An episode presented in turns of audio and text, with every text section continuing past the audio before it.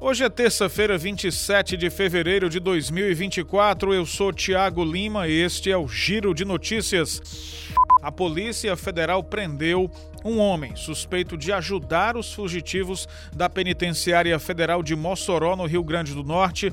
O homem foi identificado como Ronaildo da Silva Fernandes, dono de um sítio em Baraúna, na divisa do Rio Grande do Norte com o Ceará.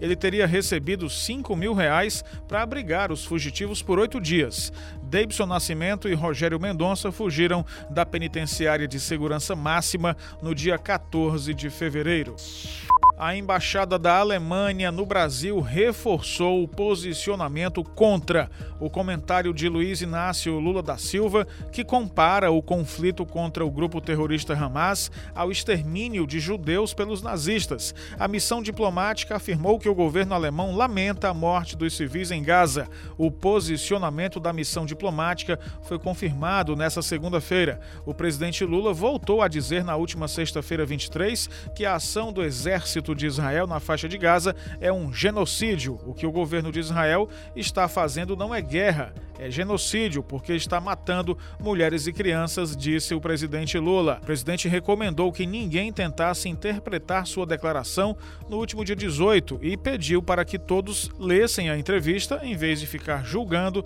pelo que disse o primeiro-ministro de Israel. O ministro André Mendonça, do Supremo Tribunal Federal, deu prazo de 60 dias para que os órgãos públicos e as empresas interessadas renegociem os termos dos acordos de leniência da Operação Lava Jato.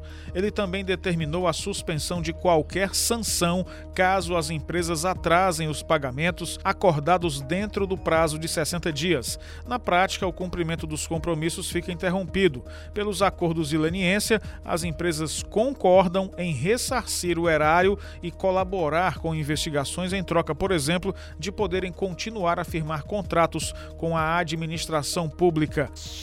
O ex-presidente Jair Bolsonaro visitou nesta segunda-feira uma apoiadora que ficou ferida depois de cair de uma árvore durante as manifestações de domingo. A mulher, identificada como Miriam Lopes, está internada em um hospital particular em São Paulo. Bolsonaro publicou um vídeo nas redes sociais dele com imagens da visita. O ex-presidente cumprimenta Miriam, aperta a mão dela e conversa por alguns momentos.